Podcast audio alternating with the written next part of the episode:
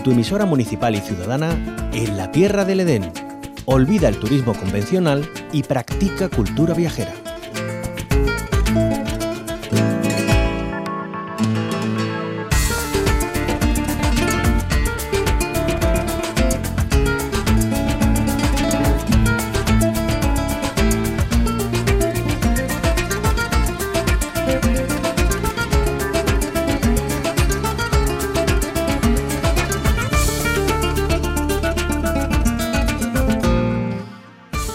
En la Tierra del Edén nos lleva hoy a recorrer la senda de la creatividad y las tradiciones por la rica comarca de la cuenca minera onubense.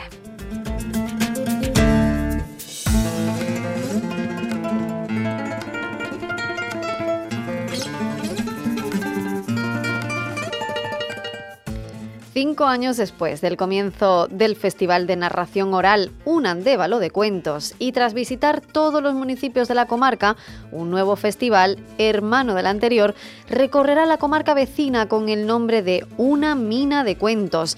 Zalamea la Real, Minas de Río Tinto, La Granada de Río Tinto y Berrocal acogerán del 9 al 11 de septiembre la primera edición de este festival Una Mina de Cuentos. Los artistas que las contarán proceden de diferentes regiones, incluyendo Andalucía, y estrenando espectáculo cada día. Hoy ensalzamos el valor de esa narración oral, de la transmisión de nuestras tradiciones de generación en generación y para ello vamos a conocer un poquito más sobre este festival con Diego Magdaleno, narrador, coordinador del proyecto. Muy buenos días, bienvenido a la onda local de Andalucía.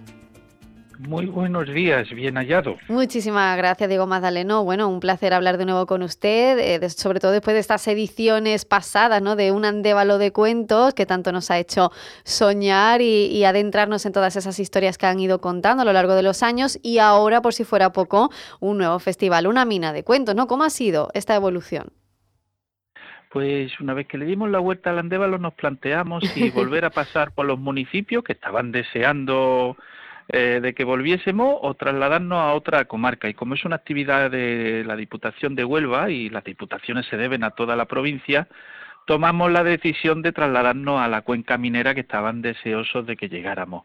Así que empezamos casi de nuevo cuando realmente estamos continuando una labor. Me imagino que en esta comarca de la cuenca minera también hay mucho que contar, ¿no? Diego Magdaleno.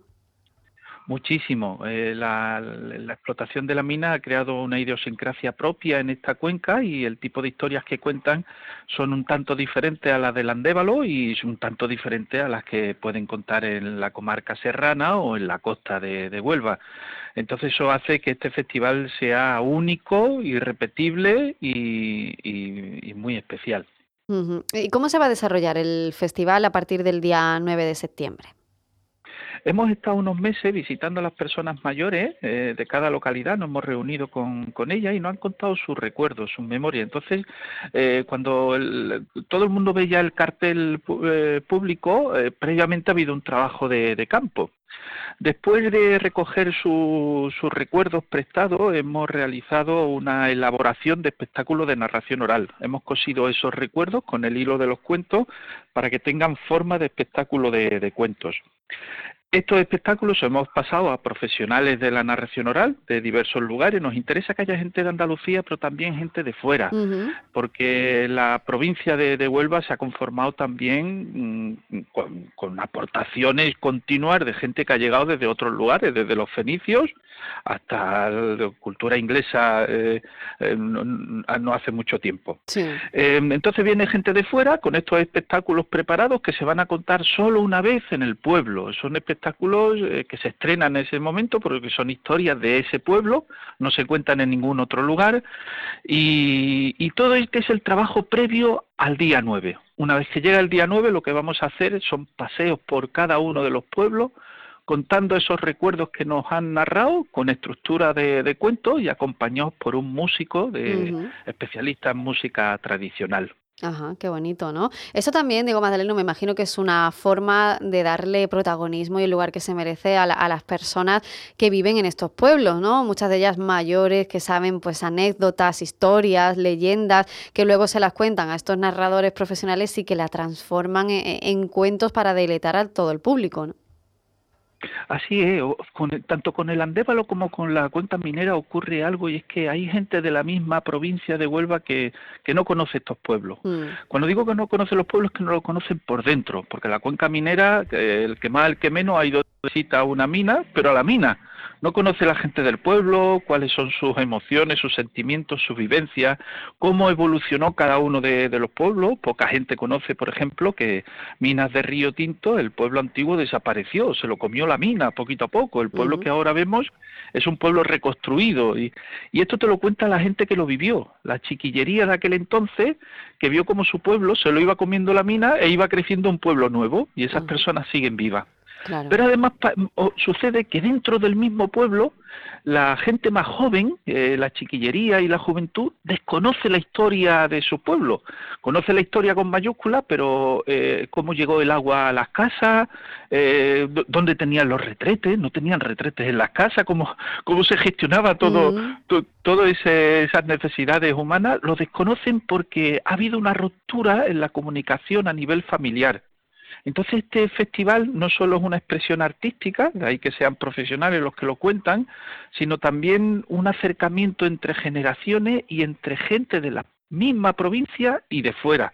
Porque estos festivales, eh, tanto un andévalo de cuentos que ya concluyó y una mina de cuentos, atrae gente de fuera de la provincia. Mm, claro que sí. Pues desde luego auguramos eh, mucho éxito a este festival Una mina de cuentos, que es también un nexo de unión de generaciones, de distintas generaciones, también unión entre pueblos, eh, saber nuestra historia a través de esa narración oral, porque muchas veces no se le da la importancia que tiene, ¿no? A todo esto digo, Magdaleno, prima más quizás lo, que está en archivos recogidos, eh, documentado y no esas tradiciones, esas narraciones narraciones orales que, bueno, pues queremos que no se pierdan, ¿no? Así es, lo, recogido a veces se queda en un ámbito académico, que es mm. un sector minoritario, muy interesante, muy importante, que hace una labor extraordinaria, pero el ámbito popular no llega, los archivos no suelen llegar al ámbito popular. La narración oral cumple esa función. El cuento, si es un cuento atractivo, transmite una información interesante de una forma amena, divertida, placentera. El contar cuentos siempre ha sido una forma de transmitir una serie de, valores, eh, a veces ya desfasados según la época en la que estamos, pero mm, que se puede ir renovando poco a poco y un conocimiento. Entonces, digamos que el cuento es el transmisor más placentero que puede haber de la historia de un lugar pues qué bonito, con ese mensaje nos quedamos. Ya sí que ya saben, a partir del 9 de septiembre, del viernes 9, hay entrada libre a este festival Una Mina de Cuentos. Arranca a las 7 de la tarde en Zalamea con la narradora María Fraile. El sábado 10 llega a Minas de Río Tinto con Carmen y Manuel Legolas. Y a las 7 de la tarde, Charo Jaular será la encargada de narrar la sesión en La Granada de Río Tinto. Ya en Berrocal, la narradora será Carmen Sara Floriano. El domingo 11. Nos lo apuntamos todo. Diego Magdaleno, narrador, coordinador de este proyecto, Una Mina de Cuentos, que ya saben es el festival hermano de un andévalo de cuentos, del que tanto hemos hablado en este espacio. Muchísimas gracias por habernos acompañado y que lo disfruten muchísimo. Gracias a ustedes por esta apertura. Un abrazo.